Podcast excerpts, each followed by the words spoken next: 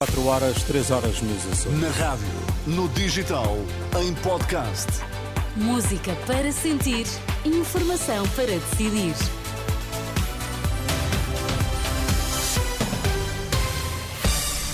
Notícias na Renascença, destaques a esta hora. Vítimas de abusos na Igreja pedem mais responsabilidade aos bispos. Para evitar frustrações futuras, Marcelo Rebelo de Sousa trava a regulamentação da procriação medicamente assistida. A Associação Coração Silencioso reúne hoje com a Conferência Episcopal Portuguesa. Em cima da mesa estão a indenização às vítimas de abusos na Igreja e a prescrição destes crimes no direito canónico.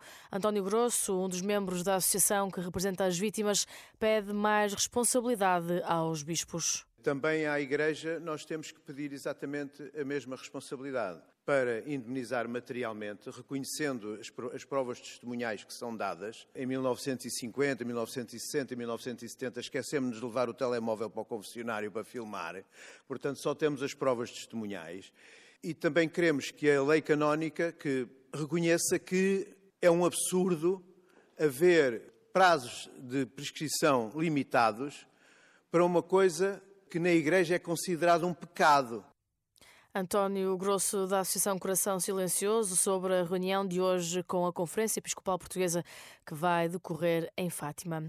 Para evitar frustrações futuras, o Presidente da República decidiu devolver ao Governo o diploma sobre a procriação medicamente assistida.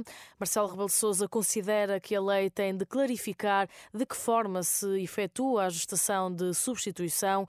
Segundo o Presidente, não há provas de que existam meios logísticos e humanos para o acompanhamento das barrigas de aluguer. Marcelo pede que o Conselho Nacional de Ética para as Ciências da Vida e também o Conselho Nacional de Procriação Medicamente Assistida sejam ouvidos sobre a versão mais atualizada do diploma.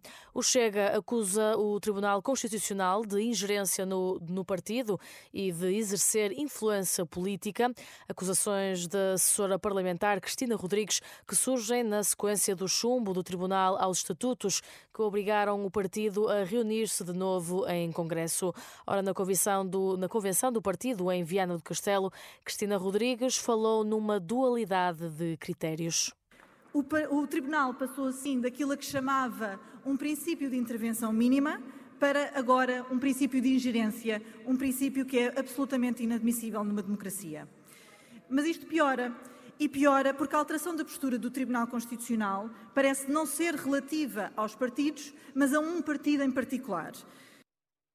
As críticas da assessora parlamentar do Chega à atuação dos juízes do Tribunal Constitucional, palavras de Cristina Rodrigues na sexta convenção, onde André Ventura foi reeleito presidente do Chega com mais de 98% dos votos. A convenção nacional termina hoje em Viana do Castelo. No futebol, o Sporting venceu na última noite em Chaves por 3-0 com golos de Paulinho, Trincão e Pedro Gonçalves. No final, o técnico do Sporting, Ruben Amorim, reconheceu a superioridade dos Leões. Estivemos sempre mais perto do gol do, do, do, que o Chaves, com algumas bolas longas, mas enquanto conseguimos jogar, conseguimos levar a bola até, até à frente, falhámos alguns golos no início e, e isso pode desbloquear um bocadinho o jogo, principalmente nestes, nestes relevados, mas chegámos, chegámos à vantagem quanto a mim justamente e a partir daí sabíamos que o relevado ainda ia ficar pior.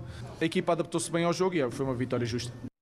Do lado do Chaves, o treinador Moreno fala de um resultado justo. Não há muito a dizer, vitória justa do Sporting e nós a perceber que temos que melhorar em muitas coisas, além desses erros técnicos, ter mais, mais qualidade com bola, sermos mais agressivos sem bola e é esta a reflexão que nós temos que fazer para, para podermos sair desta situação desconfortável e termos uma segunda volta muito melhor do que aquela que fizemos na primeira. 3-0, vitória do Sporting em Chaves. Os Leões estão em primeiro lugar da Primeira Liga com 43 pontos. Hoje o Benfica recebe o Rio Ave e o Porto recebe o Braga.